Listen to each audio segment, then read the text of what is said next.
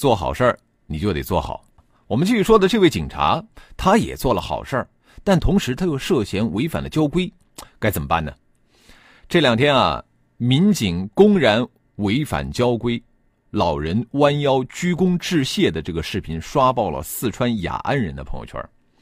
有一名年逾八旬的老人独自过马路，这个民警呢，马明达发现之后啊，不顾交通违法，把车开到了老人身边，和老人并行，替老人挡住了来往的车辆。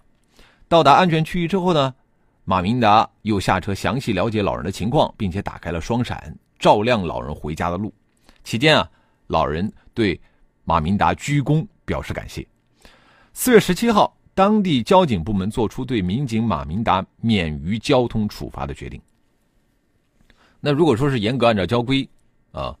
马明达闯红灯，那是应该进行处罚的。但是他闯红灯的目的是为了帮助老人安全的过马路，这情有可原。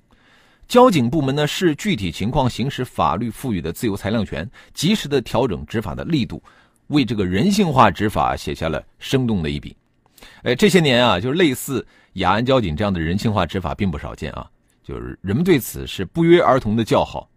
其实这背后透露出了人们对这个人性化执法的欣赏和呼唤。你看，我们试想一下啊，如果说雅安交警部门对于马明达进行处罚的话，那今后还有人愿意冒险去帮助别人吗？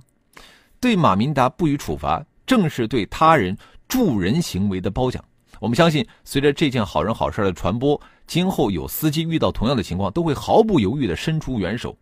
整个社会的文明程度也会因此得到提高。